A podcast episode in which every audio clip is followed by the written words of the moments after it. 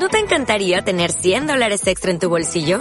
Haz que un experto bilingüe de TurboTax declare tus impuestos para el 31 de marzo y obtén 100 dólares de vuelta al instante. Porque no importa cuáles hayan sido tus logros del año pasado, TurboTax hace que cuenten. Obtén 100 dólares de vuelta y tus impuestos con 100% de precisión. Solo con Intuit TurboTax. Debes declarar para el 31 de marzo. Crédito solo aplicable al costo de la presentación federal con TurboTax Full Service. Oferta sujeta a cambios o cancelación en cualquier momento. Cuarta Antena, un podcast detrás de escena. Sugar, oh honey, honey, you are my candy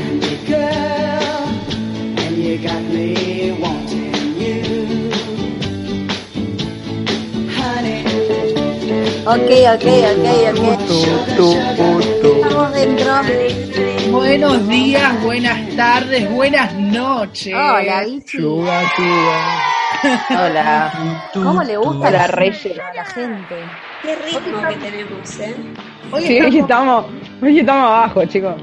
Abajo, yo eh, somos poquitos, eh, ahora lo- los presento antes, de que me caigan a pedos, antes de que me caigan a pedos, porque si no, siempre lo mismo. Muy bien. Bien, ¿cómo está aprendiendo? Ha aprendido. Eh, Sí, váyanse, hoy, váyanse hoy es equipo reducido.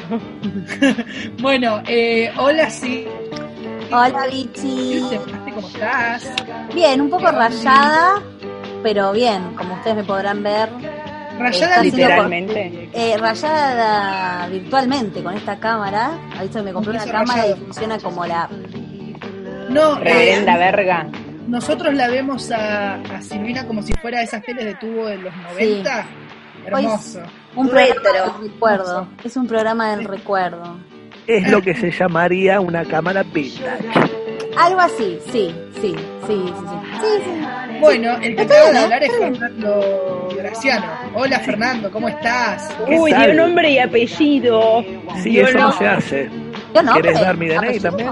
No, pero mira que sos, sos ¿Quién es bravo, este Gabriel Hugo, ¿eh? ¿Qué te busca la Interpol? Sí. Sí, Martín, Martín. Bueno, Fernando. Martín Graciano. Bueno, quieren dar... Conociendo a Fer. Yo te iba a decir, ¿Color Claro. favorito? no tengo. No, no, no tengo. No, yo le iba a decir. al El rojo. Gabriel Y se Hugo. sabe por qué. No. bueno, no, no. Eso es independiente, No. O sea, Bueno. No, estoy- no, no, esto, esto, esto, esto Esto está de mal a peor. Esto Este está es un de... ¿Querés que empecemos de nuevo, No. Fer? No, Eh, no, poneme no. una no. profesión, Gaby. Pues hace, hace varias, varias oportunidades que me venís este, Ah, eh, boludo, con lo de la Eh, profesión. La última vez le pusiste una Ale, me dejaste retirado y a mí no me quité nada. Poneme una profesión y sacame acá, Gabriel Hugo, por favor. Eh, te voy a sacar diciéndote instrumentador quirúrgico. Guay, guay, Estupendo. Me ¿Por qué? Porque sí, porque puedo. Y con esto presento a Alejo. Hola Alejo, ¿cómo estás? ¿Cómo están chicos? ¿Cómo andan? Bien, ¿Cómo andan? vos. ¿Todo bien? ¿Por qué faltaste el programa anterior, Ale. ¿Qué pasó que no viniste Eh, estuve, estuve con algunos problemas. Eh, del sueño? la verdad es que estoy viciando mucho la compu. No, Estoy mucho la compu y después ando cansado dormido, chicos. Les pido disculpas, cero profesional. Estamos todos Pero bueno, esto es un programa más chill, ¿o no? Pero somos Es profesionales. Sí. Es un programa que ha bajado, el programa ha bajado los niveles de exigencia, eso también hay que decir. Eso también hay que decirlo. Creo constante. Es, estar, es como estar en el patio del colegio. ya. Te falta algo, Bueno. Gabriel. Vamos, falta- no, eh, bueno, ay Dios, paren un poquito. Vamos despacito, vamos despacito. No lo apuren a Gabriel, respeten Ah, los Dijimos que iba a ser un tiempos. programa más corto, boludo. Después Para colmo, para colmo hablan de, de la exigencia y ya eh, desvelaron que nosotros grabábamos los miércoles a nuestra audiencia. En la- el pasado grabamos jueves, pero nada más, y salieron diciendo, ¡ay, feliz miércoles! Así que eran los miércoles. Hoy van a tener que hacer lo mismo porque estamos, demencia. porque estamos volviendo a grabar jueves, o sea, la volvimos Esto es culpa de la Among Us. Esto es claramente Vale, de la Gabriel. Pará, Spoiler alert. pero no dejan de hablar. No Gabriel. etapas, Gabriel. ¿Cómo estás, Tamara? Hola, la puta que lo parió. Hola, ¿cómo estás? Hola, ¿qué tal? Eh, estoy como puedo, pero bien. Bueno, yo quiero avisar desde ya. ¿Y te falta? Bueno. Y voy a volver, voy a volver a los orígenes. Pero pará, pará, pará, pará. Pará, Gabriel. Te falta una Hola, persona. Jime, ¿cómo estás, Jime? Hola Gabriel, ¿cómo estás? No. chicos. No, No, la verdad que no. O sea, yo sé que soy omnipresente, Se tipo corta, que... Ahí va. se corta, se corta. Hola, Jimmy. No, no, no, no, se no, corta no, no se nada. Esto nada. es el podcast verdad. todo. Es como si estuviéramos en vivo. Edición, no se Aparte corta ya nada. revelamos, ¿qué día grabamos? Revelamos lo que hablamos antes de empezar, las cosas que dijimos, por qué se quedó uno dormido. Ya está, esto se pone, ¿te olvidaste de mí? Listo, se Listo, está bien, pone. está bien, me olvidé. Y vos estás borracha ya que estamos diciendo Epa, cosas. epa. Ya que estamos diciendo cosas.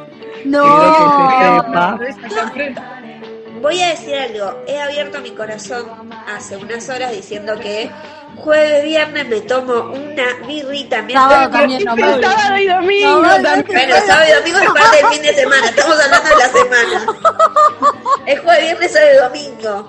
Eh, Tomando fin de largo. Claro. Desde Claro. el jueves. Sí, sí, sí. no, me espero el fin de largo. Bueno, chiquis, hay que buscar una salida. Error, Sí, sí, error haber, haber abierto tu corazón y habernos confesado cosas porque eso yo Nunca nos hablas tu tú. por aire. Claro. Eh, y yo quería Gabriel, decir que ¿y vos cómo estás? el programa de hoy no va a estar bueno y yo lo quiero decir desde Ay, ahora. ¿Por qué? Porque Esta yo saben, autocumplida. yo saben que soy el que, el que más quiere la gente un poco. Bueno, a la Ay, gente... es la estrella arriba del pony. ¿Qué gente, chiquis? ¿De quién hablamos? Pero por bájate favor. del pony, Nos personaje. escucha muchísima gente. Boludo, nos escuchan 10 personas. Pero nos Yo escuchan. quiero A esas 10 que hagamos una encuesta a ver si la gente quiere realmente a Gaby. Si es. Esto es como, le, perdón, perdón. Como ¿cuáles son nuestras redes? ¿Cuál es tu Sí. personaje de Friends favorito? Claro. No miro Friends. Bueno, eso es para otro programa lo que acabas de decir. Sí, porque no- eh, fue muy polémico. Y yo te- estoy a punto de ponerme a llorar, pero lo vamos a dejar pasar. Sí, sí, lo Vamos vamos, a con pasar. las redes. Dentro de todo, nuestras redes sociales son en Instagram, Cuarta Antena. Y en YouTube, Cuarta Antena. Y en Spotify, Cuarta Antena. Déjame adivinar. ¿Qué comes que adivinas? Hablando de todos los programas completos en YouTube también estamos subiendo fragmentos. Por si te aburrís y no querés escuchar una hora y media de programa. Y si no lo encontrás con la palabra, ponelo con el numerito. Sí, poné 4T antena que en alguna te Sí, sale. en Instagram, en Instagram estamos como 4TA Antena. Antena. Así que así nos encuentran al toque en Instagram. Y de última, Hablando de, hablando de redes sociales, chiques, qué ganas de agarrar un libro de Harry Potter, cambiarle toda la. Le cambiamos todas las palabras de Harry por la palabra concha y lo vendemos a 20 lucas. Pero eso Negocio. ya lo hicieron, Amichi. Eso ya lo hicieron. Está llegando tarde al mundo del arte. sí, la verdad que sí. ¿Por qué digamos Yo tengo, eso? yo tengo información al respecto. Es lo que hace el señor Santi Maratea, no sé si se. Exactamente. Resulta No, que, no.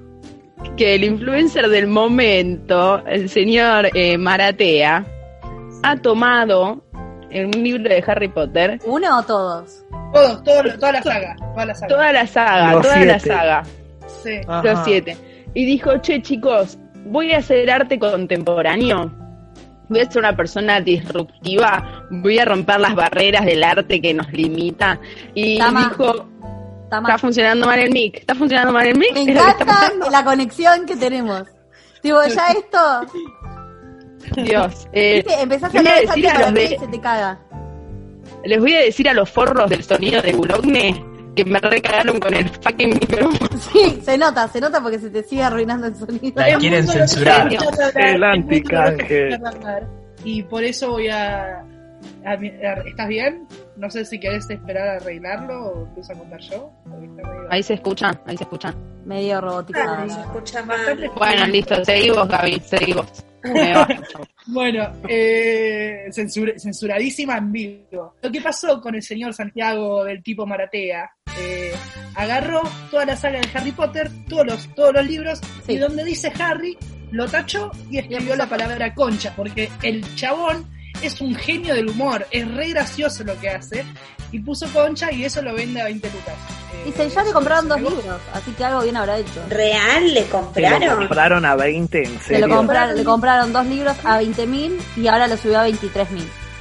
O sea, yo lo que ¿Cómo voy a estás viendo decir, que encima lo subió? lo, lo que voy a decir es que eh, no estoy eh, en contra de lo que se llama escritura experimental, ¿no es cierto?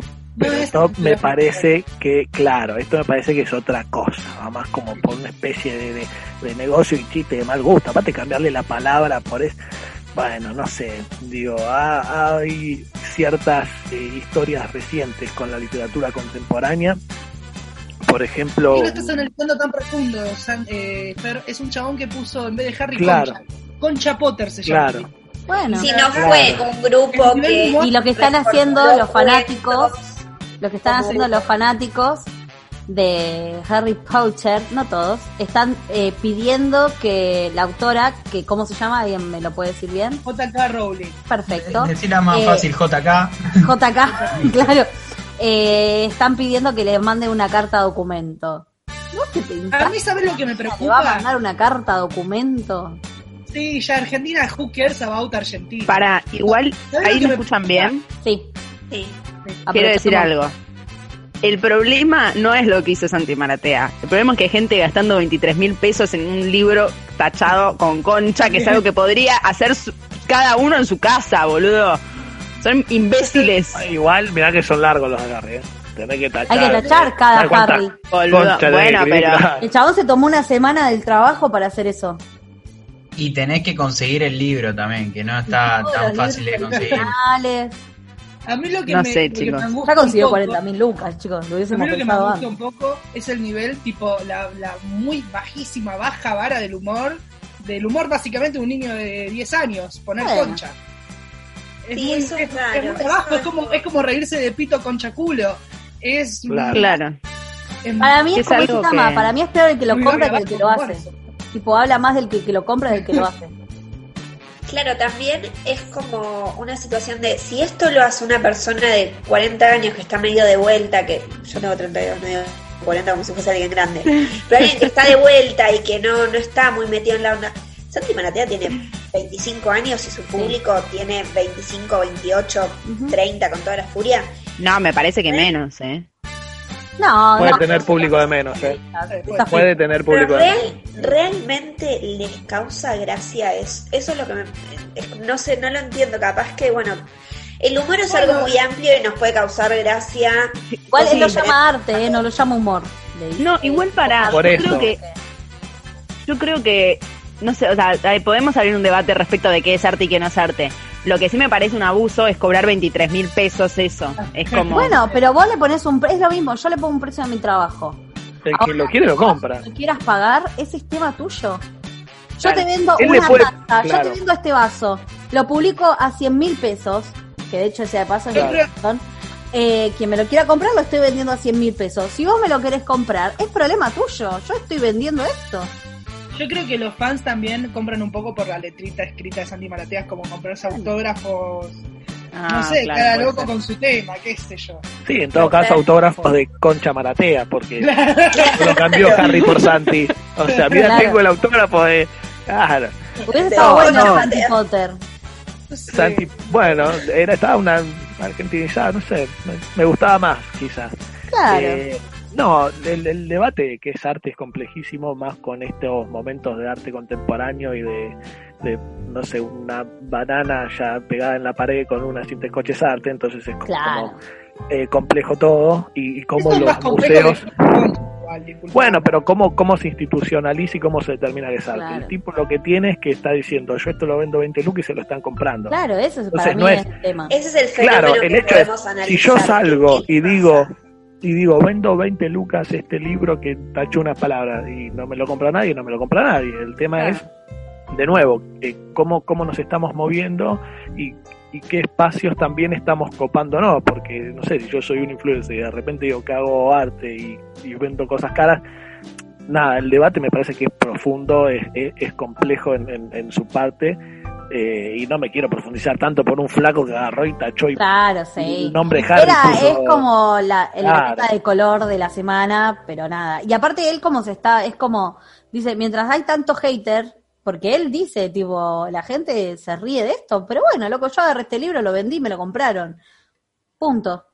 Tipo, él no tiene, tiene sus porqués que no los explaya tanto, pero tampoco se mata justificando eso. Para mí él tenía algo de fondo como para ver qué cosa tan absurda, porque para mí es algo absurdo lo que hizo, puede llegar tan lejos, porque está saliendo en todos lados el chabón. Igual, algo que me forma- parece destacable.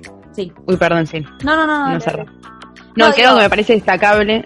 No, la, la actitud que toma el chabón, como de alguna forma es como que como que sabe que lo que está haciendo no es la gran cosa y que hay gente que está decidiendo pagarlo. Entonces como Claro. bueno, tipo vengan a bardearme, me chupa un huevo. Total, yo estoy Eh, recibiendo, ya recibí 40 mil pesos en, do- en un día.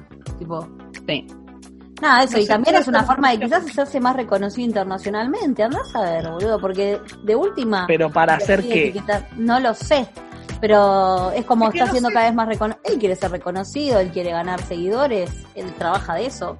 Me angustia Sí, pero mucho. reconocimiento, para mí el reconocimiento siempre viene por algo. por- entiendo lo que decís, ¿eh? pero digo, es como, depende de lo que uno, si, si, nada, si sos artista, si sos del palo y hace tiempo que venís haciendo cosas de este estilo, qué sé yo, no, no sé, pero si como sos un influencer, no estás en un programa de radio, como nada que ver, es como el, el- el palo me, me parece Claro. rara la Quiero situación. saber qué experimento Bueno. social quiso hacer también. Bueno, no humor, sé. humor de humor de chabones de San Isidro, qué sé yo. Bueno, ¿qué Ay, otra- ¿a qué fue ¿Qué otra eso? nota de semana tenemos para ¿Qué otro este bloque? Ah, eh, ¿quieren hablar de lo que pasó? Uh, Un poquito más de ganas, Gabriel. Un poquito ¿Quieren más. hablar de lo que pasó? Uh, ¿Me van a empezar a más. ¿Tengo que hablar encima en este lugar? No, O sea, punto A, yo avisé que este programa iba a ser una verga desde el primer momento. Pero Gaby, no puede ser que tengas Pero un vos- programa de buen humor, boludo. Punto B, punto B, no, me da, me da gracia porque venimos hablando de esto y tipo que es más o menos gracioso y ahora vamos con el bajón Y de, bueno. de los policías, Un olvidate. poquito de El bajón de la semana. ¿Cómo? montañas bajón- rusas. Che, me gusta esta sección, el bajón de la semana. El bajón de la semana. Vamos a, vamos a hacer eso, vamos a, voy a tratar de inaugurar, porque siempre... Ay, ¿Estás que robando soy- título, Gabriel? No es tuyo el título. Sí, me, me robó la columna. Pero todo bien, Gaby, te la doy. Dejá. Bueno, bueno, Sí, dale. Tendríamos, tendríamos que tener un sponsor para esta columna, tipo algún, algo de Una comidita, una Tipo, comidita. claro, el bajón de la semana, Ah. pum, metemos, metemos canje Muy ahí. bueno. Buenísimo. Ya saben, sponsor pueden contactarnos en nuestras redes sociales, Cuarta Antena o nuestro mail. tres- No, no, no, eso se... Perdón, yo quería decir, yo quería decir, entre tantas risas que dando vueltas, que eh, yo, si tuviera un negocito de comida, no sé si quisiera poner el, el bajón, entiendo lo que dicen, eh, pero el bajón de la semana y que la noticia sea un bajón, es como, uh, no, no es como el bajón de, de que vengo re bien, re Claro. arriba, entonces el bajón como algo rico, no, la- la- Bueno, no sé si es muy marketinero. y el bajón Entiendo, de la entiendo. semana la auspicia. Comida, Fernando. Publicitariamente, eh, no está bueno que asocien tu producto con noticias bajones, eso sí es Pero el nombre está bueno. Pero Y menos con este programa también. Estas son noticias para acompañarlas con un bajón. Claro, con algo rico para que, el azúcar. que merecen la pena. Bueno, Claro, Gabriel, algo ¿qué tenés para decirnos de la noticia de la semana? Nada, no, no, no, no, no, es que yo quiero hablar de esto ni hacer una editorial, quiero que comentemos un poco lo que estuvo pasando eh, hace unos dos días, creo que pasó, eh, lo que fue la toma de mm, los policías. También me gustaría preguntarles a los que viven en provincia qué onda, cómo se vivió, porque no, yo vivo en capital, no, no me enteré, no sé si no había policías en las calles, si fue más peligroso, menos peligroso, eso desde ya, después vamos al otro. Pero quería preguntarles a los que viven en provincia eso. Bueno, puedo arrancar yo que vivo en Quilmes. Acá no hay, hay una comisaría a dos cuadras y no hay policía nunca en la calle. Ah, bueno, No es que Same. no no cambió por- nada, básicamente. Sí.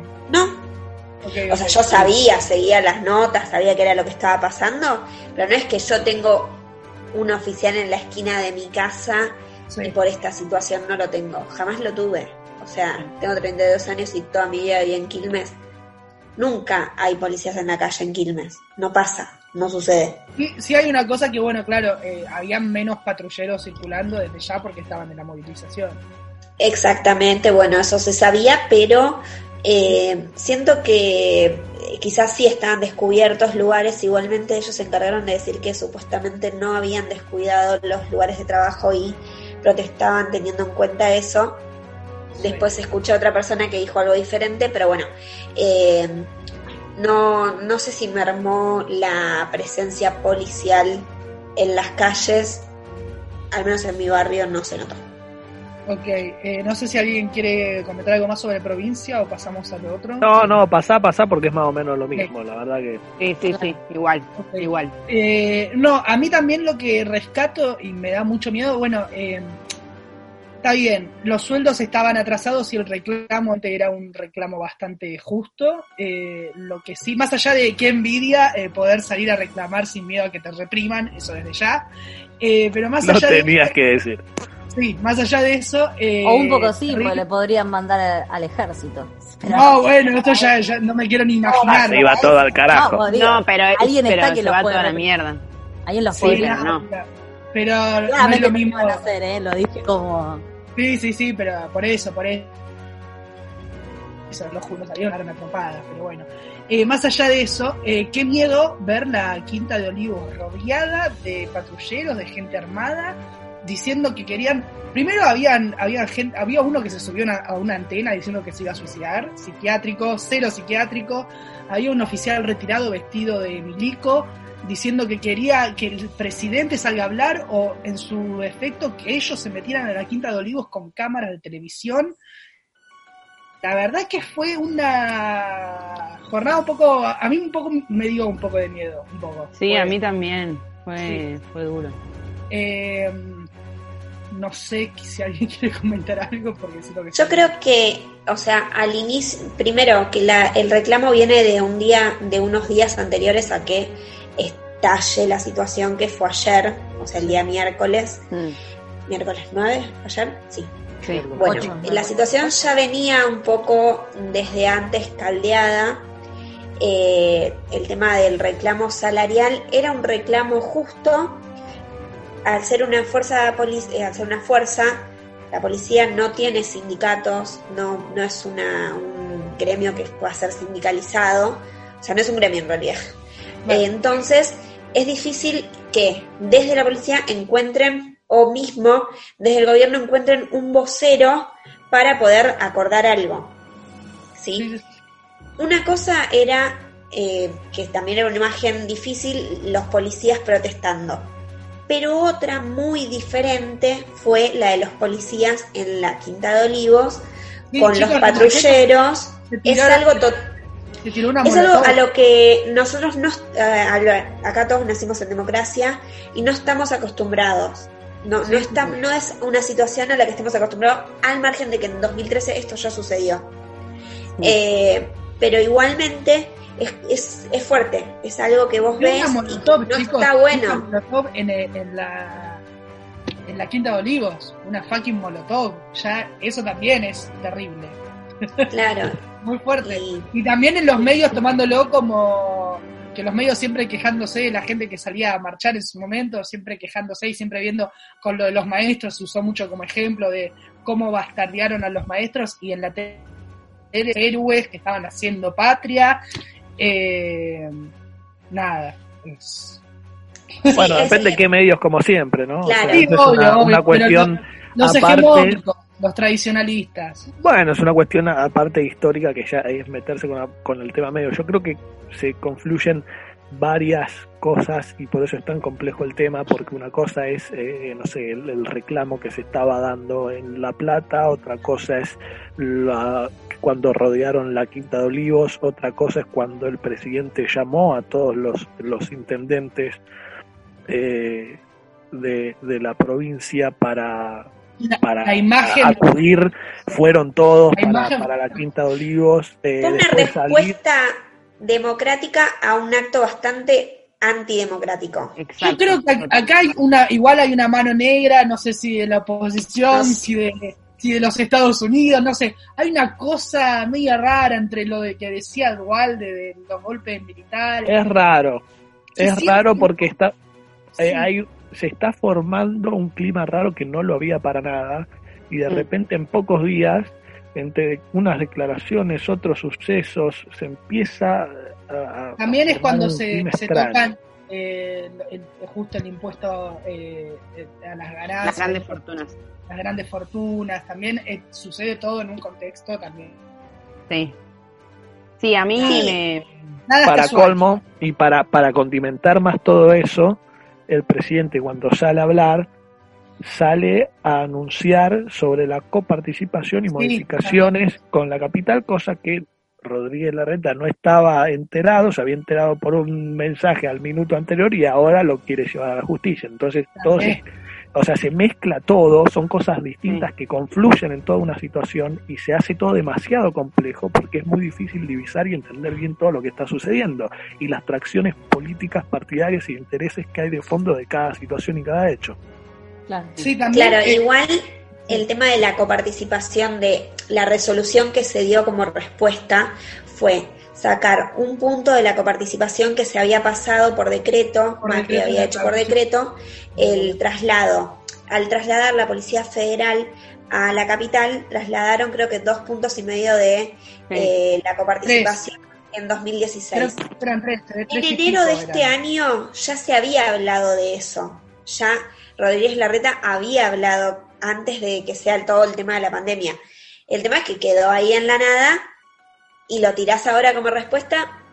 Ese es el problema. Es siempre una cuestión de comunicación y de cómo se expone el presidente demasiado. Claro, ¿por qué lo eso- tiró así y ahora en el medio de todo esto? Sí, te paso la palabra, dale. No, no, no. Es que yo, a mí lo que me, la situación con los policías y sobre todo el hecho que pasó de lo que sucedió en la quinta me parece súper violento y súper provocativo y con, con intenciones eh, que me parecen confusas y de alguna forma desestabilizadoras.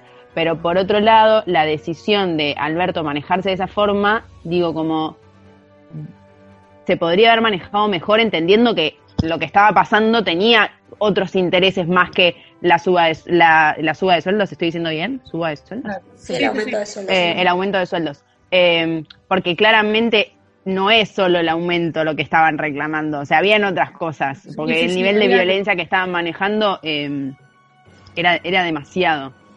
Entonces Yo me no parece sé si que... van a tener eh, represalias algunos de los que estuvieron haciendo eso en la Quinta de Olivos. Lo que se dijo es que no, o sea, lo que se planteó y, y que se pedía que no, que nadie tuviera ningún tipo de En teoría, ellos en el petitorio que hacen pide que ninguna persona sea sumariada. Es muy difícil que la policía se maneje así. Cuando fueron las protestas en 2013, eh, acordaron eso y después un montón de oficiales se los sumariaron igual. Así que dudo que ahora vaya a pasar algo Exacto. diferente. Exacto. Pero nada, es como algo que todavía está en un veremos y que se terminó de definir hoy a la mañana cuando habló Kisilov con el tema de cómo va a ser el aumento, qué es lo que les proponen. Es eh, medio un juego de, sí, es un juego político en donde cada Sí. uno muestra qué es lo que puede dar, el otro se ve eh, si quiere o no aceptar lo que están ofreciendo. También hay una realidad, eh, ellos pedían un 70% para administrativos que era técnicamente imposible, nadie tuvo un, un aumento de un 70% en este momento. Es, ellos tienen un sueldo muy bajo, eso es real, pero aumentarlo tanto y tan de golpe es, es bastante complicado también. Fer? Yo creo también que va a haber eh, repercusiones, veremos qué sucede ahora, porque hasta estos momentos venimos pasando la pandemia con eh, el gobierno nacional de, de la capital y de la provincia de Buenos Aires bastante unidos, salían lo- los tres como eh, apoyando la- las decisiones en conjunto para afrontar esta situación tan compleja y delicada de la pandemia. Y ahora casi que de golpe y porrazo hay una se volvió a, a abrir una gran diferenciación entre lo que es capital y, y nación y bueno y la, la provincia también por ese lado. Y es como el distanciamiento que, que haya salido Rodríguez Larreta a decir que va a ir a la justicia por este tema ya marca un quiebre importante y todavía en pandemia seguimos, medidas hay que ir tomando y tenemos arriba de mil contagiados por día, o sea, no estamos en una situación ideal ni mucho menos, la vacuna todavía no llegó, es, es como cuando las cosas quizás estaban como esperanzándose un poco, se nos complejizan, por lo menos acá en Argentina, bastante. Veremos, veremos las caruchas de los tres en, la pro- en el próximo anuncio. Eh, ¿Vos decís que sí? Veremos ¿Salen las los tres caruchas. juntos? Sí, van a Sí, salir sí, los sí, tres te dijo que sí, te dijo que sí. Sí, van a salir los tres sí, juntos. Pero veremos las caruchas que tienen cada uno. Y cómo O los palitos, si se tiran Sí. alguno en el medio. Bueno, ¿no? eh, hermoso que el segundo va a ser más tranqui, va, va a ser más descontracturado, ¿no? Va a ser más No, tranqui. ¿Te acordás lo que vamos a hablar en el segundo? Chicos, Vos no te acordás si nada de lo que vamos a hablar en el segundo bloque. Si lo quieren El saber, final, el final del segundo bloque va a ser tranqui. Si lo quieren Que saber. por lo menos una columna chill tenemos. Sí, sí, vuelve, Gracias, Ale, por despertarte. vuelve la... Vamos, la- vuelve la- Silver ¿cómo Antena era? con todo. Sí, Vuelve la juventud. vamos todavía. Juventud de la cual estamos participando. Bueno, Estamos todos, estamos todos a full. bueno, Bueno, chicos, basta vamos a un corte. Bueno, sí, cortemos, basta, chao. Na, na, na,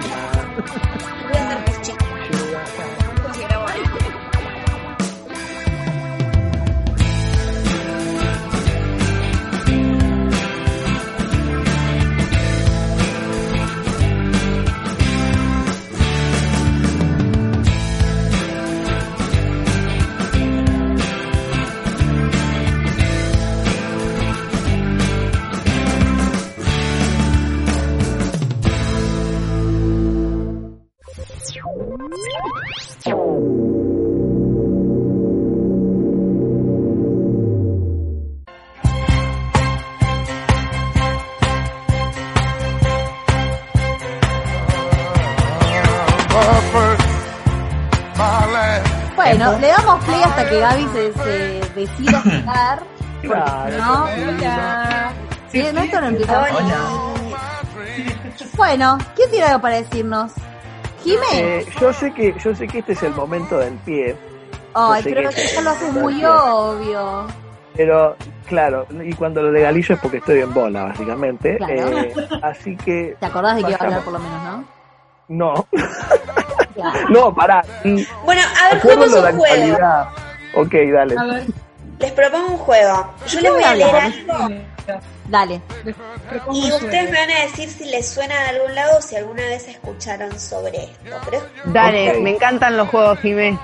Dale, me Bueno. encanta. Adivinanza. En casa hagan sus apuestas. Paso. Dejen en los comentarios lo que creen que va a decir Jimmy ahora. Pongan pausa en el podcast y adivinen. Y nos comentan abajo. vuelven a ver si se dieron cuenta. claro. Dale. Bueno, dice, pero aún me hechiza como un fantasma, ella moviéndose bajo aquel cielo jamás visto por los ojos desvelados. ¿Qué piensan cuando escuchan esto? Mm, Yo ya sé. La llorona. Me voy a esperar la sorpresa, yo me acuerdo. Ah, La Llorona. el. Un poema de amor. ¿Podés Bueno. repetirlo, por favor, Jimmy? Sí, con voz Pero aún me hechiza como un fantasma, ella moviéndose bajo aquel cielo, jamás visto por los ojos desvelados. Es como Claro. un poema de, de un- una persona que recuerda a una persona Es como, el, es como el capítulo 7 de, de Rayuela de Cortázar. Yo te siento temblar contra mí como una luna en el agua. Bueno, bueno, bueno, bueno. Lo quiero mucho de Cortázar, aunque mucha gente lo haya cancelado, pero yo tengo el corazón ahí. Hay Qué letrado, Fer. Qué letrado, Gracias, Fer. gracias. Bueno, les cuento. En 1865, un señor que tiene un nombre dificilísimo, que le vamos a llamar por apellido, que es Dodson, era un matemático, un escritor. Que le vamos a llamar Concha. claro, no, no, no, no, acá no. Potter, concha Potter. Bueno, este señor era un matemático, escritor, fotógrafo, vivía, bueno, era británico él, escribe una novela de fantasía para niños que se llamó Las aventuras de Alicia en el País de las Maravillas Ah, lo conozco. y utiliza su seudónimo de Lewis Carroll. O sea, este, todo este nombre difícil que no lo voy a nombrar porque mis padres han pagado mucho inglés, pero yo he aprendido poquísimo. Bueno, lo vamos a dejar para otro momento. Gaby te diría Louis. Lue. No, no, el nombre difícil todavía no lo dije y no lo No, voy no, a a, decir. a Lewis, a Lewis. Claro. No, igual queremos Ah. que lo digas el nombre difícil Sí, también. a mí me Bueno, parece que es- tenés que decir como buena profesional que sos. Claro. Sí, un poco, un poco también. Uy, Itwick, perdón. Ludwig Dodson. Ah, está No bien, lo dijiste bien. Está Sos una bien, bien. exagerada, Jimena. Bien. Yo creo que tus padres se sienten orgullosos al escuchar sí. esto. Obviamente. Padres no escuchan esto, creo, pero les voy a hacer escuchar. Bueno, no dejar. eh, este libro infantil fue llevado al cine en numerosas oportunidades. La última es la película del 2010 que está dirigida por Tim Burton, Alicia a que través se del llama espejo. Alicia a través del espejo, Ay, que seguramente todos la vimos, todos tenemos algún tipo de conexión Sí. con Alicia en el País de las Maravillas, o leímos un libro, Claro. o Todo, eh, Yo, eh, todo, todo, todas las pelis. Recordemos-. Claro, recordemos que el libro está Alicia en el País de las Maravillas y la segunda parte es Alicia a través del espejo. Claro. Justamente. Claro, exactamente. Bueno, antes de que el cine sea masivo, cuando este señor escribió ese libro, lo llevaron como una adaptación de una obra, de una obra teatral. Y también llegó a la parte de los videojuegos. Hay un videojuego de Alicia en el País de las Maravillas que es más Wow. actual. Bueno, todo Hay uno, perdón, hay uno que está muy bueno que se llama Alice Madness Returns, que es como la locura de Alice regresa, Alice Madness Returns, juegazo. Ah, mira, Mira, no sabía. no Datazo. teníamos ese dato. Bueno, pero todo muy lindo, pero ustedes saben que en mi columna no importa la parte eh, divertida, sino que vamos a la parte suculenta, lo que nos importa. Histórica, trágica. Eso, sí, eso trágico, oculto que no conocemos. Bueno, para empezar, Alicia existió de verdad. ¿Sí? Sí. Alicia fue una niña que se llamaba Alice Liddell, que conoció al escritor a Carroll cuando tenía cuatro años. Sí. Alicia era la hija del decano del lugar donde trabajaba el matemático eh, Lewis Carroll, que también escribía. ¿sí? De este modo, este señor se acercó a la nena y empezó a tener una relación estrecha, vamos a decir. Se hicieron amigos. Mm, qué miedo. Él tenía 31 años. Ah, eso te iba a preguntar, te iba a decir que digas la edad de nuevo, como para ser Eh, amigo. Cuando en realidad se llevaban dos décadas, porque cuando ella tenía cuatro años, él tenía 24. Ah, bueno. Y eh, súper normal, ¿no? Qué ganas de elegirte Eh. una amiga de cuatro años, ¿no? Eh, También, parece que también. eran sus preferencias. eh, bueno, esto es lo que vamos a cuestionar de ahora en más. Bueno, Carol se acerca a la nena, empieza a tener una especie de obsesión con ella, le sacaba muchas fotos, le escribía cartas, era toda una situación bastante rara en donde eh, la familia también avalaba esto, o sea, no era que Carol era una persona desconocida, Claro. eh, no sé, que no lo, no lo, no sé, era un señor que venía de la nada y le empezaba a hablar a la nena. Los padres sabían que tenía contacto. Era amigo de la familia, digamos. Claro, era un empleado del lugar donde trabajaba este señor. Claro. O sea, se conocían. Hasta que cuando Alice cumple 11 años, pasa algo que no se sabe porque no está en la documentación que él deja, que lo aleja de la familia. Se, se separa, no Claro. vuelve, no vuelve a tener contacto con la nena, no vuelve a hablar con la familia, de hecho no sigue trabajando en este lugar, en esta institución. Es como que algo pasa, o sea, no tenemos ninguna confirmación de que haya existido algún tipo de abuso hacia Claro. Alice. Pero sucede algo en la familia, en- por lo cual la madre decide que no se vean más. Que se le Claro. ¿Por qué? Rarísimo. Bueno, cuando muere este hombre, la familia va a la casa y se encuentra con que tenía un montón de manuscritos donde él escribía sus diarios. O sea, él contaba su vida a través de sus diarios y también a través de cartas que le enviaba a Alicia, ¿sí? O a Alice, vamos a decirlo. ¿Se las enviaba o eran dedicadas para ella? Eh, No, se supone vio. que... ah, no, se supone que Alice nunca las vio. Ah, Ok. Eh, o sea, eran dedicadas para ella. claro. Eh, hay un libro que recopila toda esta situación que se llama, eh, es rarísimo el nombre, chicos, perdón, pero El hombre que amaba a las niñas. Mm, Ok. Ah, muy Durísimo, explícito. Muy explícito. Todo muy extraño. todo muy estreparen que tengo otra cosita más que les va a resultar un poco más extraña todavía. Bueno, acá eh, la persona que recopila todos estos escritos eh, lo que más le llama la atención es que cuando el tipo escribía las, las cartas, no le escribía como un adulto que le escribe a un niño, sino que se hacía pasar por un niño. O sea, se ponía. Wow.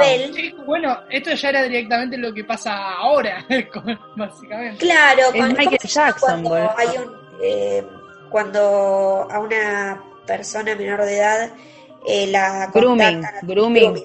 Gracias, está más que no me salía el nombre. Eh, bueno, es más o menos lo mismo, pero a través de cartas. Claro. En las cartas también él dice que tenía más amigas, niñas amigas, pero que nunca había tenido una amiga como Alice.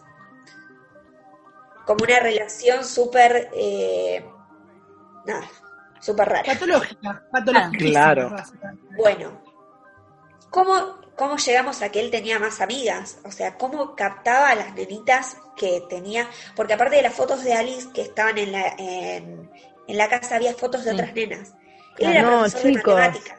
La puta madre, boludo. Cuando eh, estaban las clases, después de las clases, él les decía, bueno, vamos de excursión al bosque, y ahí les sacaba fotos. Y e- Ay, pero No, esto me suena a la de la chabón de las ratas. El, Para- el igual- Bautista de Hamelin, la Ese. historia del Bautista de Hamelin, claro, Sí, igual recordemos tam- que esto pasaba a mediados del 1800, 1800. Claro. Pero para, quería decir algo, quería decir algo. Es como el mismo modus operandi de alguna forma que manejaba eh, el, eh, Michael Jackson, que se hacía como pasar por, como por amigo, niño, sí. Amigo de la Los familia, hacía, sí, claro. amigo de la familia. para quienes como- vieron el documental, ¿cómo se Eh, llamaba el documental? Eh, dejando Neverland. Neverland. Living Living Neverland, Sí. eh, un documental muy no fuerte, vieron. muy interesante, sí. Véanlo, pero es muy fuerte. o sea, Pero sí, hay muchas historias, muchos cuentos vean. que se basan como en Claro. llevan a los Bueno, nenes, claro. los atraen con cuentos. Claro, eh, lo que dice Fer es importante. En estos momentos, en el 1800, eh, no era tan raro que una nena de 10, 11 años tenga algún tipo de relación amistosa con una persona de entre 20 y 30 y que cuando la nena Claro. cumpliera los 15 ya la casaran. El Como tema es San que- Martín.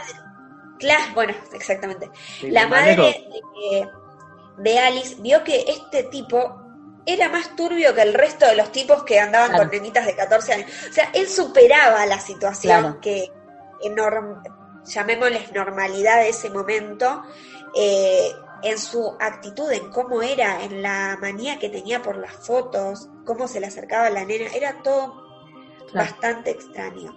Bastante extraño, cuanto menos. Cuanto menos. Turbio, diríamos ahora en el Sí. siglo XXI, turbio. Ex- Ahora en el siglo XXI diríamos que era un pedófilo. Sí, bueno, claro. Eh, es eso, Directamente, sin a anestesia. llamar- Exacto. Sí, es que era un pedófilo, chicos.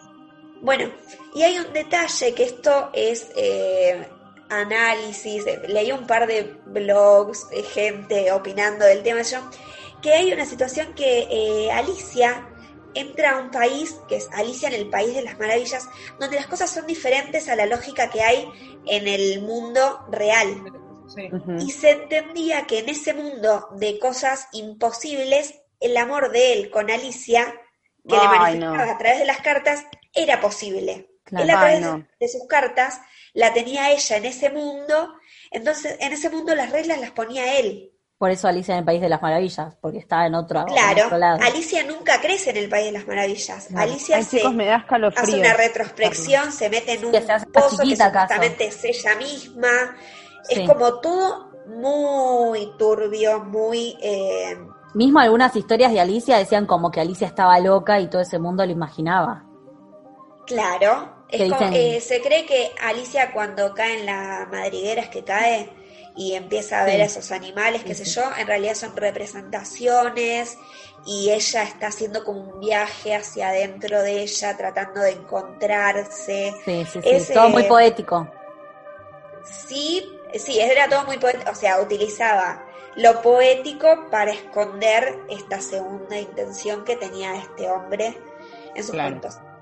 Y en entrevistas que él da cuando estaba vivo, claramente, porque si está muerto no puede dar entrevistas, pero antes de morir, Volvemos con los zombies. perdón, fue muy estúpido ese pie, eh, él decía que se arrepentía de haber escrito Alicia en el País de las Maravillas, no porque su cuento no le guste, sino porque no le gustaba que le presten atención a él. O sea, él quería pasar desapercibido. Y Claro. con todo esto, con toda esta eh, notoriedad que había tomado por sus obras, era como que ya el mundo sabía un poco qué onda él, y eso le molestaba. Era como que él no quería que lo... Claro, como que era descubierto, no quería que lo descubran. Porque, Había quedado muy expues- expuesto. Claro. porque él todo lo hacía en la como que- clandestinidad, que te la llevaba al bosque, que le sacaba las fotos, que le Exacto. cartas, y al ser Igual todo descubierto, se supo después de que él se murió.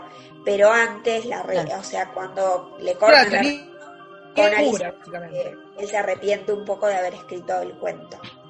Este maravilloso cuento. Bueno, pero como no todo es 1800 y no todo es cuentos espantosos que nos venden como situaciones lindas, que también las compramos porque la verdad es que Alicia en el País de las Maravillas es un lindo cuento. Sí. Hay que separar la obra del autor o O hay no, tema- debates si tema es polémico. no. Eh, Pero, Tema, tema polémico que no sé Claro, si es un ahora podríamos dar en otro momento. en otro momento, dejarlo pendiente, que es interesante, como también el caso Michael Jackson, ir más lejos. Claro. ¿no? Claro. Es Creo que interesante. todos, eh, yo voy a dar mi opinión pequeña, es que Dale. está bueno separar la obra del autor, eh, pero no censurar y hacer como que eso no pasó. Claro, Porque si exacto. lo invisibilizamos, eh, no permitimos que, o sea, si lo invisibilizamos es como, bueno, a vos te pasó algo, listo, ya está, reprimirlo no pasó nunca y nadie va a hablar de eso, o no van a haber relatos de gente que haya sido abusada. Sí que existan los relatos, que sean algo que estén a la mano de las personas, eh, pero que se condene el hecho. Legalizándolo, Bien, claro. claro. sí. Claro. Sí, después también está la cuestión del consumo y si es que seguir consumiendo y seguir bancando económicamente a los artistas, porque una cosa es alguien que ya falleció y que ya cometió lo que los delitos que haya cometido o haya dicho lo que haya dicho y otra cosa es eh, eh, artistas más actuales que todavía son vigentes eh, y que Claro. el consumo les, les da guita. Pero bueno, después lo debatimos en otro programa. Sí, porque si no nos vamos, nos vamos al pasto. Bueno, Una hora sigan totalmente. Tres Bueno, programas lo que estaban. les decía, eh, en el 2020 la situación no es mucho mejor que lo No, que fue para en nada. 1800. Y queremos traer y queremos mencionar algo que nos parece aberrante, espantoso y horrible, que es lo que pasó en Catamarca con una nena de 10 años que el día martes 8 fue sometida a una cesárea para dar a luz a, una, a un bebé que fue producto de la violación que, eh, sí, de que la violación que le, eh, no sé cómo decirlo, la No, no, pero se sabe, se sabe quién fue su, su agresor, se sabe quién es, quién. se sabe quién fue su agresor, fue eh, su padrastro que ya está preso, pero la nena se la privó de, eh, Es un derecho. de sus derechos a, a, un abor- a un aborto, en este caso, a una Sí, que interrupción es legal. legal del embarazo y no solo que pasó eso, que no le permitieron esta interrupción, sino que la culparon porque no se defendió de su agresor. Escuchan esto. Sí, Y ahora escuchan algo peor, que desde una iglesia evangelista de su pueblo le hicieron un baby shower a una nena de 10 años. Pero, Yo no sé ¿quién cómo salimos de esto, cómo lo rematamos, porque la verdad es No, que yo tengo la habrá culpado decir. la misma, ¿qué? ¿Qué tan? Ah, no, no, decí, decí. que No, para mí la habrá culpado la misma iglesia, porque a la iglesia le encanta hacer eso, y la, habrá- la habrá culpado la misma familia, porque para que la madre tampoco quiera intervenir, va, no, No, sé, obvio, pero, pero para que, esta, no sé, y mismo los médicos que cuando lo llevaron, o sea, es todo una Recordemos línea- que Catamarca hace un año se promulgó como provincia provida. Claro. Sí, me acuerdo. Sí, No pero tienen- hay límites, hay, creo que hay Sí. un límite, ¿no? Hay una ley, hay una ley. Obviamente que hay una ley que se tiene, por eso digo, o sea, fue Es un como- derecho que se le prohibió, Total. o sea, pero echarle la culpa a la nena eh, es joda Sí, porque sí, no te defendiste, una nena de eh, 10 sí. años. Y hacer un baby shower con, Sí. eh, con una Eso ya es nena. morboso, parece- eso ya es... Eso es, es algo que no, no lo puedo... no... Es ganas de seguirle cagando la vida a la pendeja. Sí, sí, es, sí. es como, che, la quiero, la quiero hacer peor y peor y peor y peor. Pero aparte la hipocresía, ¿no? Porque estamos con eso a favor de las dos vidas, que no sé qué, que la mar en coche, pero le estás cagando la vida a una nena de 10 años. No, es muy Es una es nena, una pendeja, es una nena, tiene 10 años.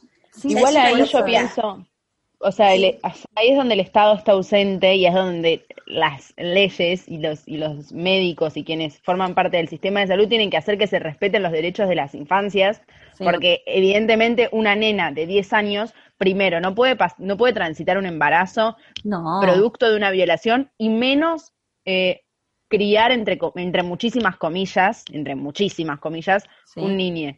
Entonces, eh, me parece un tema muy, muy heavy que el Estado se tiene que hacer responsable y se tienen que respetar las leyes que ya son, que ya son incluso hace 100, casi 100 años. La, la ley de interrupción Claro. legal del embarazo es, está vigente Sí, sí, hace 100 sí. años. Sí, es del Em, 91, más de 100 años. Sí, creo que desde 1921, 1920. 1921. o- eso sí, Sí, 1921. Sí. Eh, siguiendo lo que dice Tama, es verdad que se tiene que hacer cargo el Estado y el, el Estado provincia, o sea, la provincia debería tener un protocolo, que es lo que estábamos hablando la otra vez, que las chicas lo trajeron como la capital aprobó el protocolo. yo. Acá no existe eso, en esa provincia no existe eso, y cuando ya llega a una situación, no sé, que se dirima en lo que es el Estado, es lo- el, el país, ya es como que pasó mucho tiempo, a la nena la descuidaron, ya la, Sí, la sí, salud hasta que reaccionaron ya está física y psíquica de la nena ya está totalmente dañada Claro. y... Claro, porque encima Sí, Tama, se te escucha. Uy, perdón, se me, se me había cortado por eso. No, porque encima eh, lo que sucede es que los tiempos eh, burocráticos Sí. no, no, no, no siguen lo que es los tiempos biológicos de Sí. lo que es transitar eh, un, un embarazo, eh, lo, lo que gestar o gestar un, Sí, un- sí.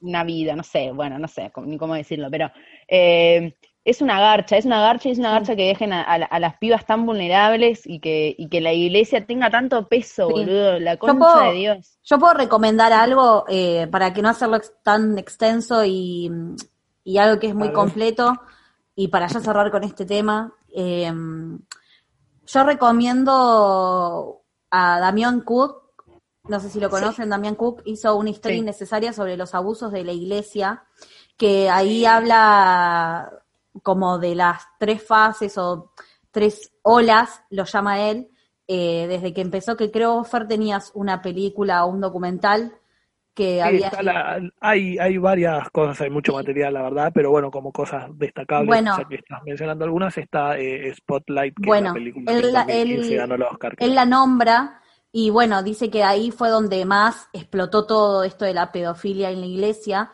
eh, y ahí se fueron descubriendo un montón de cosas más, algo que pasó acá en Argentina, que fue que a los curas pedófilos los trajeron, los llevaron desde Italia hasta acá y nada, y terminaron, violaban a, chicos sordos que no tenían comunicación ni nada de eso. Tengo eh, una compañera de la facultad que habló con uno de estos chicos, y que ella es docente de- de sordos, y que habló con un docente sordo que estuvo en el próbolo y que sí, que confirmaba que estas cosas pasaban, pero que a él no, porque abusaban solo de los chicos que no tenían familia y que se quedaban todo el fin de semana en el colegio y que no tenían comunicación ni nada y que no les enseñaban. Claro. Entonces yo recomiendo mucho, eh, este está en YouTube, Damián Cook, Historias Innecesarias, los abusos de la iglesia, eh, y las excusas que ellos ponían, no tiene que salen en la tele diciendo que, que las chicas provocan, que por falta de mujeres, que los hombres tienen también necesidades, que, que salen en la tele y que nadie se los cuestiona, y eso es eh, horrible. Por eso yo quería cerrar con eso y no extenderlo mucho más. Podría decirlo yo, pero creo que él eh, lo hace increíble y lo resume de una forma tremenda. Son 22 minutos muy completos. Sí, el nivel de vulnerabilidad que tienen esos chicos y que nada, y que tuvo esta nena también y después de la violación nadie respetó sus derechos y nadie le dio lo que ella necesitaba. Bueno, Bueno. chiquis, hasta acá el momento, Muy. momento se- segundo momento bajón, vamos a decir. Pero ya Ale, está, ya. Ale, levanta esto, por favor, es Ale, un tu yunque lo que momento. Chicos, chicos, vamos, Ale, vamos a subir un poco los ánimos ahora. vamos a subir un poco los Cortemos ánimos, y continuamos. pero también vamos a, a ponernos un poco quizás nostálgicos. eh, porque hoy en la columna de Ciberantena, ya que estaba hablando antes de que no había podido dormir bien porque estuve viciando toda la noche, creo que ustedes también son parte de esto porque estuvimos a full con un juego que es Yo estuve en el programa, no sé vos. eh, Yo estuve en el programa. joven, yo dije, esta moda joven no me la pierdo porque estoy harto de ser un viejo de 22 años. En esta moda Me joven... encanta, somos- me encanta porque nos llevamos un año, Gaby, y vos estás tan afuera de algunas cosas eh, que, que yo estoy adentro teniendo un año menos nomás. Es increíble. Entonces, bueno, ahora nos sumamos todos a, a este furor, a este juego que está haciendo furor, que en realidad es un juego viejo del 2018 llamado Among Us. Eh, o nosotros. traducido sería como Entre entre nosotros. Mm. Eh, de nosotros. claro. Ay, nuestro traductor Claro, entre oficial lo sobre, tuvo que o decir sobre antes. nosotros. Sí, sí, sí. Claro. Qué De, letrado. de por forma favor. literal sería como entre nosotros. Y Es un juego que eh, salió en 2018 por una pequeña, eh, ¿cómo es? Por una pe- un pequeño estudio estadounidense eh, que se llama I- Inner, Inner Slot. Espero haberlo dicho bien. Seguimos Este, con las palabras en otros idiomas. Básicamente por tres personas se pusieron a armar un juego a ver si pegaba o no. Y no y bueno, pegó. en el momento O sea, en ni ese pinchaba momento. ni cortaba el Claro, juego. no lo conocía nadie. pinchaba ni cortaba. Pero, ¿qué, ¿qué pasó con este juego que se empezó a jugar tanto? ¿Por qué se hizo tan viral? Eh, Cuarentena. primero que nada, cuarentena. cuarentena. Segundo, las redes, los influencers, eh, la gente streamer. Twitch. Twitch. Eh, tercero, el juego en sí es muy fácil de jugarlo, no tiene eh, como mucha mucha vuelta. Ahora lo vamos a Yo explicar ahí- un poco también cómo Yo ahí es. disiento, porque a mí me costó mucho entenderlo. Bueno. Bueno, pero hay casos de... de jugar una Among Us. Chicos, después del programa jugamos. Hay Después del programa jugamos. Chicos, yo ya arreglé con Nacho para jugar. Tipo, yo estoy esperando Pará, que el programa termine. Yo quiero, ¿Como siete? Yo quiero aclarar que ahora Ale, vamos a dejar que Ale termine y después vamos a compartir nuestras experiencias, porque aquí todo, todos Claro. hemos jugado. eh, y, y quiero aclarar que este ayer y tendríamos que haber hecho este programa y nos quedamos viciando todo. la madre. Bueno, pero. Nada, Pasaron cosas, no Son, llegábamos. son cosas que pasan. Siga, Ale, siga, siga. No nos podemos perder la ola que está pasando, si no nos lleva puestos la ola. Sí. Nos tenemos que subir a la cresta. Hay, hay que hacerlo. Entonces, Hay que ¿qué es lo que tiene este juego? Es fácil de jugarlo, salvo para Sí. Tama. Porque Vale, yo lo banco a Tama, eh, a mí me costó un No, montón. el pará, Jime, vos lo agarraste No, ayer no. por primera vez. Ya nos mataste a todos. Boluda, yo tardé tres días. Tres días, Ah, o sea, de tres No, horas cada uno. Hay No que reconocer, lenta. Hay que reconocer que hay algunas tareas que si vos no viste antes ningún, Sí. porque ahora están, ponés eh, en la página principal de YouTube y hay 50 influencers jugándolo, Sí. pero digo, si no viste ningún video antes y te toca Pero las tareas te una tarea, que lo que hacer. bueno, pero hay veces la que pantalla completa y lo ves. No, Bueno. que yo, igual yo quiero aclarar, yo quiero aclarar qué es lo que no entendía. Yo lo que no entendía es que era un juego comunitario, que estábamos todos en pos de lo mismo. Yo pensé que era un juego individualista. se quería salvar sola.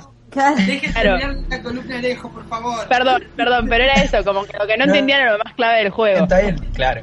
Bueno, el juego es gratis en la mayoría de, de sus plataformas. Está Sí. para celular, está para computadora, para tablet, para iPhone, para todos los, casi todos los sistemas, excepto Mac, la computadora.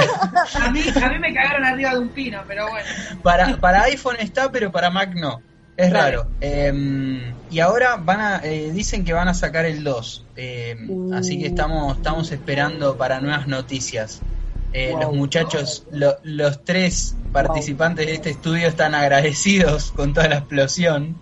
Y bueno, es, es un juego gratis en la mayoría de las plataformas. En la computadora eh, lo podés bajar solo por 70 pesos, ponerle también. 67. O s- claro, o si no de la página oficial, algo así, te, dicen dólar. como a partir de 5 dólares o algo así, y lo que quieras, tipo como que Es una ganga, mínimo es 5 una dólares, ganga. una onda así. Claro. como a la gorra, por así decirlo. Claro. El juego es muy fácil de jugar. eh, Se han vuelto millonarios, te digo. Se han vuelto, sí, se han vuelto, No sé. sí, Sí, millonarios. la gente Sí, lo compra. Este juego lo están jugando un montón de gente. La otra vez leía en un portal que había alcanzado solo, solo para los que se bajaron desde Steam 160 mil 160 mil personas jugando eh, al mismo tiempo, solo en Steam, solo los que se bajaron Claro. el pago en la computadora. O sea, Claro. después de ahí le tenés que sumar celulares y qué sé yo, Claro. un montón Claro, más. porque por ahí el celular lo bajás gratis, pero tiene publicidad incluida, que también la cobra. Claro, claro. También, Claro. también, Ah, claro, es verdad. Claro, y lo, claro. lo que tiene el juego es que te permite, es un juego casual, digamos, no, no es un juego como para pensar mucho, digamos, de- Claro. por eso digo que no es muy difícil el juego. Partidas rapiditas. Eh, tenés tus estrategias, diciendo todo. Pero pero lo ¿Cómo está picantón, ¿qué es lo picantón de ahí? y lo picantón Cagarnos es que a podés entre mentir, nosotros, sí. podés mentir, te cagas de risa, te cagas a puteadas, eh, te juntás con amigos a hablar eh, y la pasás realmente bien, creo yo. Te podés llegar a enojar, pero es un juego.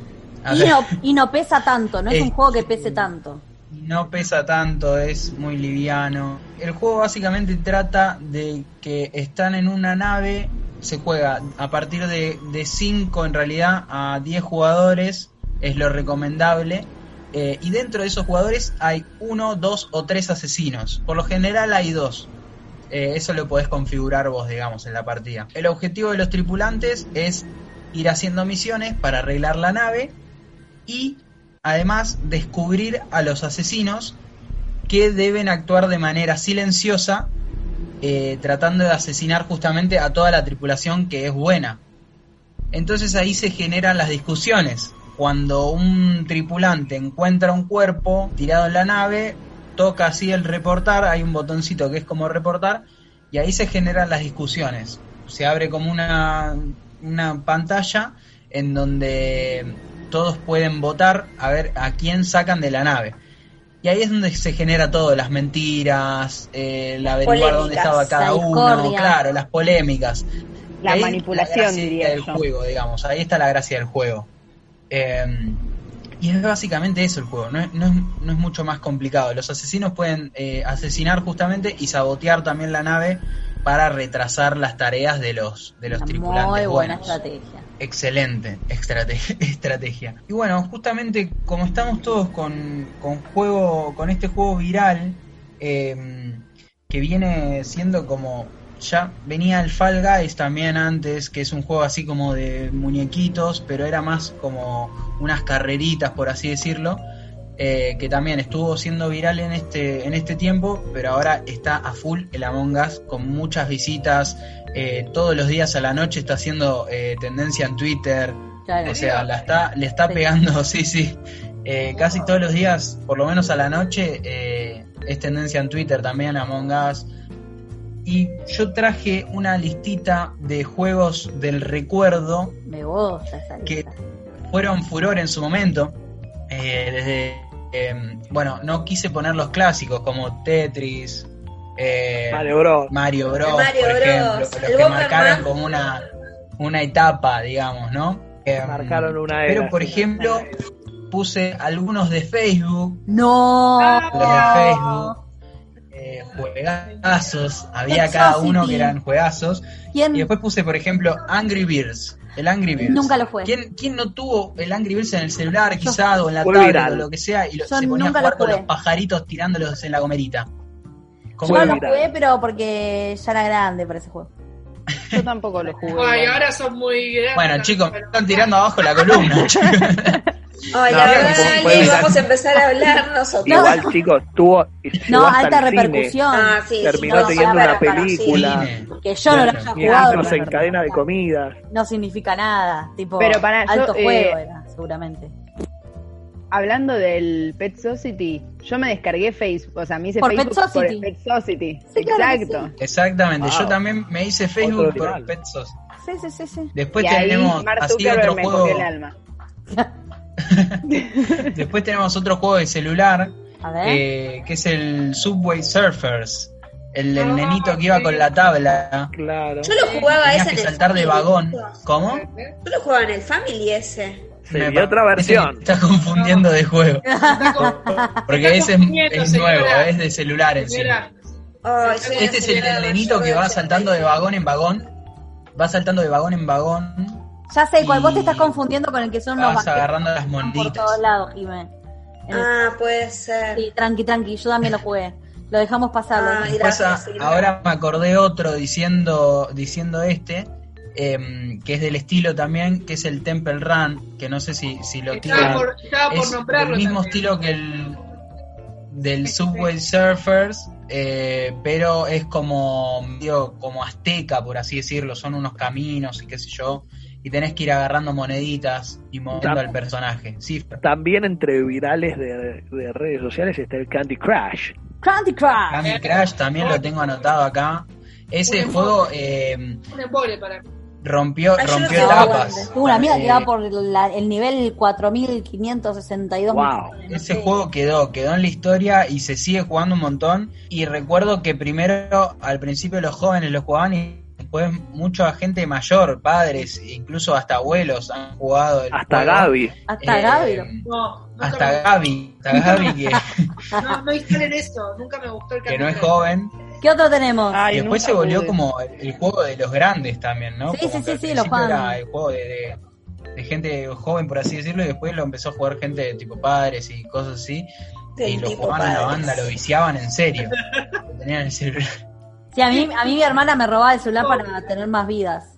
Tipo, Sí, sí, Amiga, sí, te regalabas estamos vida, no sé. Después eh, tengo pará. anotado, por ejemplo, el Plantas contra Zombies. nunca lo jugué. Ay, lo, pará, yo, pará. Pará, yo repetí, gran un año, anécdota. yo repetí un año por ese juego. El último Bueno, bueno. Bueno, no sé si habrá sido eso es para ese otro juego. programa, Gaby. Eso es para tratar. Esa anécdota la quiero. ¿Te acordás que iba a venir una intervención? Bueno, después. me di por vencido, me di por vencido ese año y dije, ya está, y me la pasé todo el año jugando ese jueguito. Yo quiero decir, le quiero agradecer a todo lo que es el gobierno kirchnerista. No, Porque, gra- Me metí- ¿Cómo? ¿Por qué? porque gracias a- al plan Conectar Igualdad, yo tenía la notebook y estábamos todos en el colegio jugando al Plantas versus Zombies todo el fucking día. Bueno, está No, bien. yo nunca jugué ese juego ni lo conozco. Ese es el Bueno, nivel Vichy. de abuela. Que te cayó una sota. Bueno, y después del Plantas vs Zombies también podríamos tirar un, uno de Facebook como Restaurant, Restaurant City, Uh, otro juegazo, uh, clásico. Viciamos horas y horas Me tratando de encanta. armar un Todo lo que es restaurante me encantaba. Después, bueno, los clásicos tipo Farmville, eh, Otro de Facebook, el de las joyitas, que tenías que era como un Candy Crush, pero solo de sí, joyitas. Jewel, algo así. Sí, Ay, no me ese, acuerdo ese era lo más. Sí. Jewel Wings, algo así, no sé. Fer. Yo, yo no sé si ibas a mencionar, pero quiero mencionar dos, tres joyitas previas a redes sociales. Yo también. Una, el Sims épico, ¡Oh! marcó tendencia, Oh. fue viral. Che, pero igual sigue sí. jugando al Sims. El Sims, el Sims Se no sigue murió. jugando. Se sigue jugando. El Sims no murió. El, el Counter Strike tampoco murió, está el Counter. CSGO. pero No, volvió en cuarentena. El jugaba- counter, el counter volvió en el 1.6 en el Ciber. El Counter 1.6 en el Ciber jugaba épico. Y otra joyita de esa época, el Age of Empires, que ahora volvió porque mandaron una También. edición limitada, pero fue viral en una época, todo el mundo jugaba. Age Nadie of va a decir Worm. Chicos, ¿Puedo agregar el dos? Mortal Kombat. Yo El quiero Mortal. Gaby. Yo quiero agregar dos. Yo quiero agregar el GTA San Andreas También. fue viral. y el Resident Evil 4, chicos, por favor. Como odiaba. Re- Resident Evil, me hacía dar miedo. A mí nadie me avisó Sí. cuando lo tuve en la Play que eran zombies Resident Evil. Me cagué cuando lo jugué en la Play, que pasé por un pasillo y de repente. Desde ahí mi fanatismo por los zombies. No lo sé. Yo, Pero yo, chicos, bueno, ¿no? eso, eso no los quería nombrar porque son Como, como, clásicos, como el de Ya como clásico. que todos Menciones tenemos eso de que marcaron, marcaron la vara, por así decirlo, ¿entendés? Como que marcaron la etapa Sí. de los juegos, como por ejemplo el Minecraft también, tipo, Tal cual. Minecraft, lo sigo jugando hasta el día de hoy el Minecraft. por eso, Bueno. por eso, ¿entendés? Gaby, Qué Gaby, bueno. Gaby, la perdición en los Después juegos. tengo, tengo otro, tengo otro de celular y de tablet, que es uno así clásico también, el Fruit Ninja. Uh, El Fruit Ah, Ninja, el yo de lo cortar tenía. la Sí. frutita. Eh, qué Sí, obsesión ¿Se de mierda acuerdan por de cortar ese? fruta, sí. Sí, sí. Horas y horas moviendo el dedo así, Sí. sin hacer nada más que eso. Mal, boludo, Pero es mal. que el sonido y todo eso era muy. Tipo Yo como me acuerdo- el liquidito. Como una Yo lo tenía en el celu eh, hace varios años y tenía a mi primita chiquita, tipo 3, 4 años, que lo jugaba, pero se fascinaba con los colores que hay en los ruidos. Era como que Claro. entraba solo en el celular y ya lo ponía. Era otro muy. otro mal. muy popular que yo me acuerdo de mi secundaria, que ese sí que era una pedorrada, que vos decís, ¿para qué gasto memoria en esto? El pu o el po, que era una caquita. ¡Ay, boluda! Como si Bueno, fuera un justamente iba a nombrar este, que es como, es como Ah. la sucesión de lo que sería el Tamagotchi. Es, es el Tamagotchi. Hitachi, que yo, yo tiré, El Hitachi. Yo tuve Hitachi, Tamagotchi, Kawasaki. sí, Tirando canje sin querer. Sí, perdón, perdón. Sí, yo tuve Tamagotchi y el Po también lo tuve. Sí, murió, mueren, mueren, mueren, tanto no Pero mueren demasiado rápido morían. Sí, Yo para siempre lo te tenía sucio. Pero ese sí, boludo, siempre. Siempre Sí, era sí, tremendo. Esos lo, juegos que lo vos había decís anotado el Pau. es el POU. Pero El nadie Pou. nombró el Worms porque el Worms fue épico de. Ese Leyenda también juego. fue viral También, leyenda. Leyenda. Y así, después tenemos más juegos como del momento que quizás no duraron tanto tiempo. Eh, hay que ver, por ejemplo, el Among Us cuánto va a durar. Yo creo que va a durar un tiempo bastante. Como por ejemplo, eh, o sea, un juego que duró bastante y fue viral mucho tiempo, el Fortnite, por ejemplo. Claro. Bueno, Sigue sigue, siendo siendo, viral. Sí, sí, sigue siendo sí. viral, no tanto como la primera explosión, la primera ola, eh, pero sigue siendo viral. Ahora se, se fue un poco más como a lo competitivo, por así decirlo. Claro. Yo te iba a decir, perdón Ale, pero todos los juegos que tienen torneos se han mantenido de una manera épica, como el LOL, por ejemplo, League of Por Legends, ejemplo. sigue Claro. manteniendo Bueno. por, por torneos. De hecho, el, el Fortnite es de los que más paga, digamos, porque más allá de que, por ejemplo, el LOL, cuando ganás un mundial, te da un montón de guita todo, pero también se reparte en un equipo, hay que Claro. pensar en eso. Y eh, el Fortnite, vos siendo un pibe que juega bien, podés ganar a la semana como si te dijeran, no sé, 10 mil dólares, ¿entendés? O sea, Claro. dan premios muy zarpados. Y premios para todo el mundo, tipo, no es que eh, tenés que sí o sí estar en un ¿no? equipo o algo. Por ejemplo, tenemos a, a King, que era un chico de, en su momento, 15 años, si no me equivoco, eh, salió quinto en el mundial Ese. de Fortnite, eh, ganó eh, 900 mil dólares, algo Claro, así.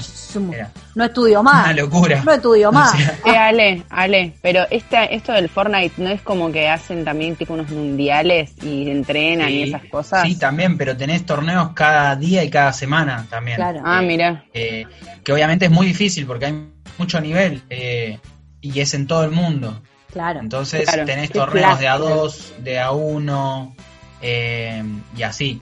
Pero Claro, pagan tremendo. mucho porque tienen mucha guita también. O sea, Claro, tienen mirá. mucha guita, se hicieron multimillonarios.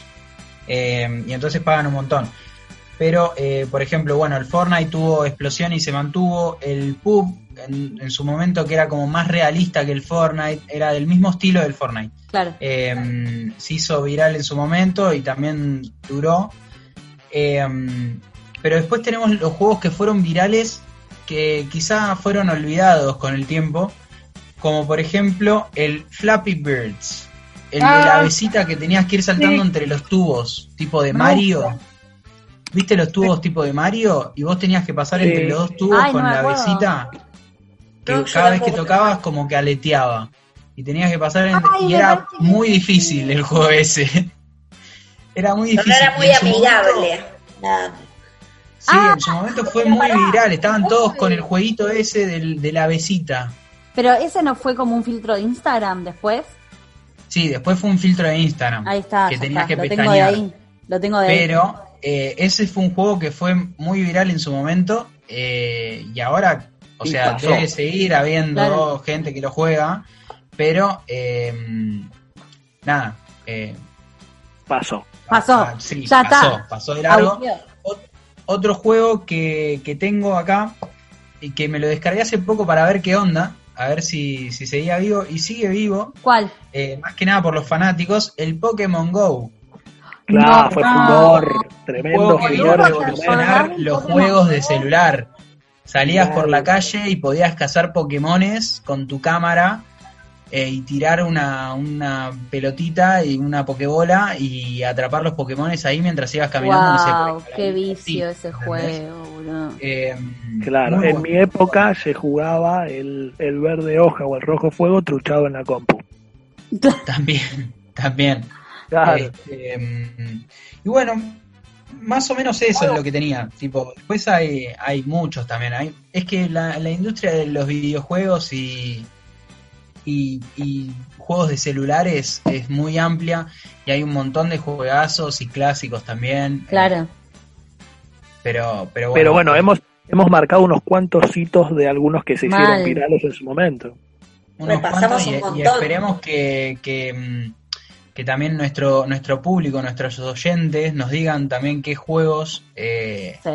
qué juegos recuerdan que en su momento fueron virales o que les o que les gustaba jugar simplemente eh, no- lo di- digan ahí en las redes que vamos seguramente a, a poner digan, eh, para rememorar buenos momentos ¿no? Me gusta. Dime.